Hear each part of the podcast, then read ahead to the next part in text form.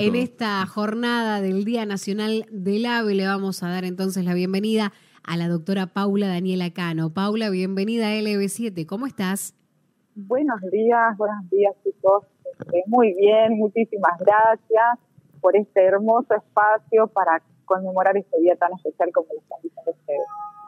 Nosotros hoy empezamos tempranito, a las seis, contando de qué se trataba esta jornada, de dónde sale, y descubrimos ahí en el medio de la información, que, nos va dejando producción, porque todo el tiempo, que Tucumán tiene un, ave como de, referencia que se eligió, se sometió a votación, y el que ganó fue el bicho feo. El Ah, el bicho feo o venteveo, como lo conocen algunos también. Y ahí también descubrimos, bueno, empezamos a hablar de, los distintos cantos, de cómo se van anotando, de cómo uno los reconoce por sus colores. Hay mucho de esto, no solo en la provincia de Tucumán, sino en todo el país. Por supuesto, de la especie del venteveo, ¿decís? En, en este, en este caso, sí, para, poder detectarlos en distintos lugares, nosotros contábamos que en los patios, en todos lados anda. Sí, por supuesto, sí, sí, sí, es así, es un animal, el venteveo fue elegido por votación de todos los tucumanos que quisieron participar, si no me equivoco fue en el año 2020 este, esa elección y es, es, una especie que está eh, bastante adaptada a vivir eh, en zonas urbanas, en las ciudades y, muy conocido por la gente. Además también tiene un, un, canto muy particular en el que parece que dice bicho feo, bicho feo. Por eso es que viene ahí el, nombre. Ahí viene mi este, suegra, decía siempre, siempre, siempre mi, mi, viejo decía, ahí viene mi suegra cuando escuchaba el bicho feo. Paren, no hagan, no hagan esos chistes. no. No, esos chistes no. Este, así sí, es una especie bastante ampliamente distribuida en toda la Argentina. Así que bueno, sí, sí. Este, además es precioso, tiene un pico, muy largo, un pecho amarillo, una mm. ceja negra, este, muy, muy particular este pajarito.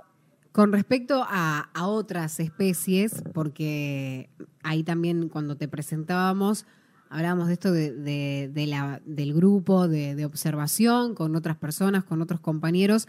¿Y em, qué más? ¿Qué más ofrece la, provincia de, Tucumán en cuanto a las distintas especies? Porque también en la votación había otros que no, no llegaron ¿no? Con, con, los votos. El más popular fue el, el venteveo, pero hay, hay otros que también fueron ahí encabezando.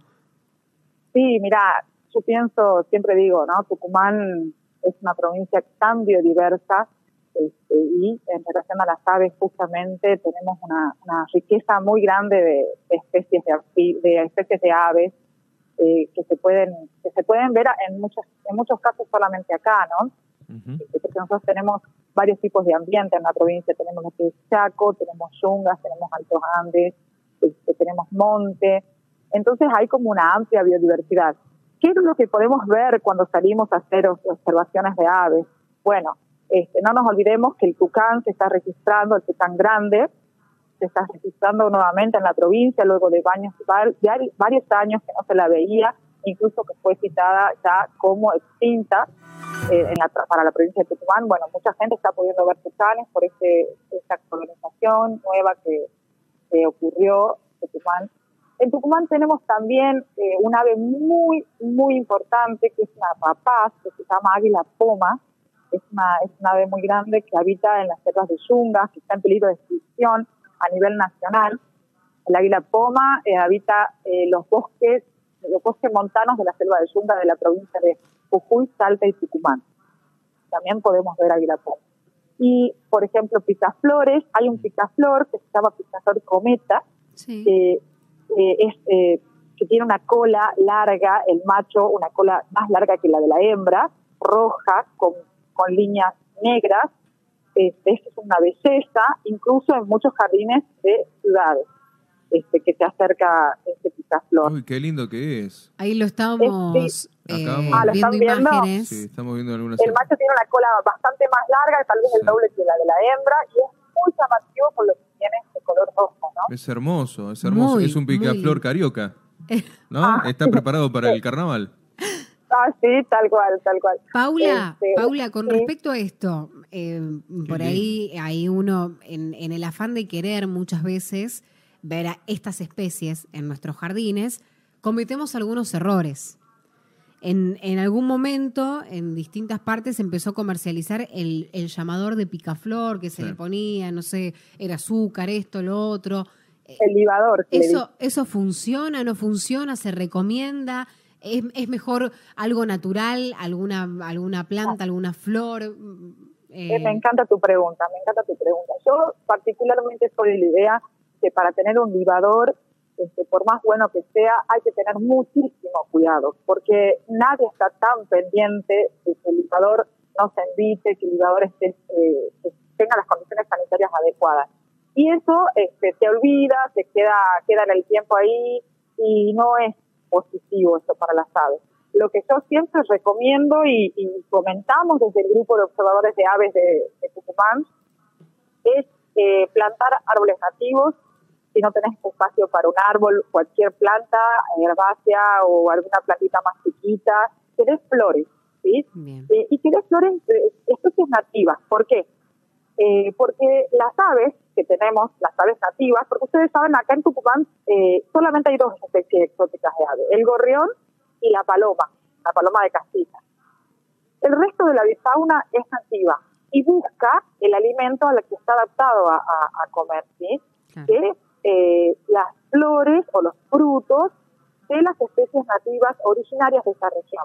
¿Qué te puedo decir? El ceibo, el lapacho, el pipó, la pipa, eh, son todas esas especies que ofrecen ese, ese, alimento y ese refugio para las aves que están en esta región. Entonces, para mí lo ideal es plantar eh, especies nativas que tengan flores.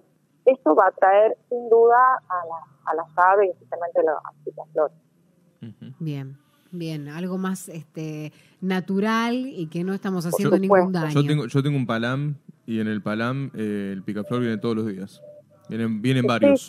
Vienen varios. Este, la verdad que ellos están constantemente buscando flores para, para polinizar, para alimentarse, sí. Entonces, bueno, van a tener la visita de las aves que, tienen, tienen, flores en su jardín. Este, nosotros además eh, pedimos a, a la gente eh, otra cosa que hacen mucho mal, que por ahí mucha gente no lo ve, no lo siente así, y no lo hace desde la maldad, sino desde el desconocimiento, es querer comprar, mm. comprar aves. Esto genera una, un, un comercio ilegal este, clandestino, ¿sí? porque por supuesto está prohibido a nivel nacional la comercialización y la tenencia de aves en jaulas.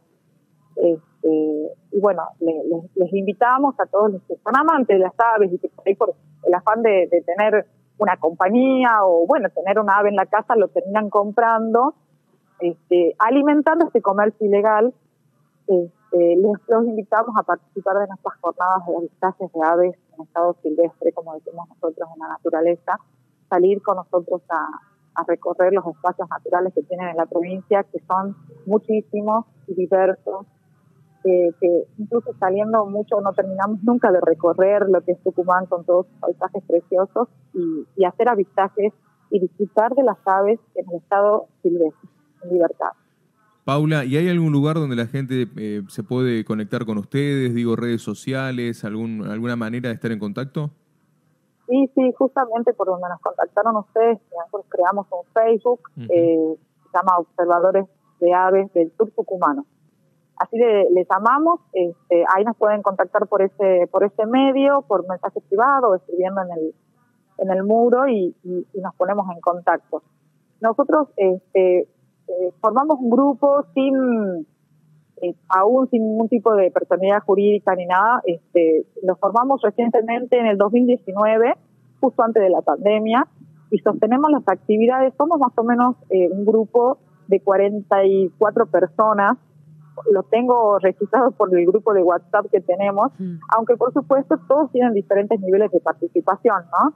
Eh, se puede generar, por ejemplo, una actividad eh, de educación ambiental y participan algunos, eh, se pueden generar en este grupo actividades de salida de avistajes y, van otras personas, ¿sí? O sea, es un grupo dinámico, es un grupo dinámico de gente involucrada que, por ejemplo, cuando se enteran de que alguien tiene un ave que está en problemas porque pues, a veces compran cotorras o compran loros, no saben qué darles de comer este, esta gente del grupo se entera y, hacemos que, entreguen el animal a la Dirección de Flora y Fauna y solo de la provincia, que tiene gente especializada para eh, recuperar esa especie, ese, ese y volver posiblemente a liberarlo si se puede. En Y, y la gente que trabaja, que, está, no trabaja, digo, que, participa en este grupo de observadores de aves lo hace de manera voluntaria. Me siento muy, muy agradecida porque siempre, siempre puedo contar con ellos para hacer diferentes actividades en favor de la conservación de las aves. Así que de paso aprovecho para agradecerles y saludarles. Excelente, excelente. También ahí va a quedar el recorte de la nota para que puedan compartir en, en, el muro, en redes. Así vamos corriendo la voz sobre este grupo, que se puedan sumar más personas también.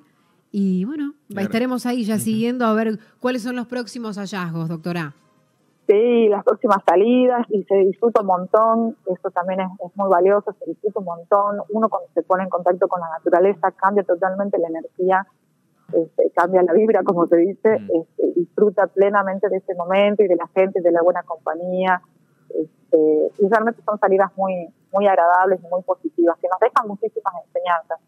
Y todos aprendemos de todos y eso también es maravilloso Incluso hay, hay mucha gente que está por primera vez saliendo a observar aves y, también invitamos a otros especialistas, en ornitólogos, que se llaman en los especialistas en este grupo de, animales. Invitamos a ornitólogos para que nos enseñen de cosas nuevas. Así que bueno, es un constante aprendizaje. Eh, bueno, agradecerle la, comunicación con LB7, Paula. Eh, te mandamos un, un, abrazo, buena jornada y estamos atentos a todo lo que vayan haciendo. Muchísimas gracias y la agradecida. Un abrazo grande.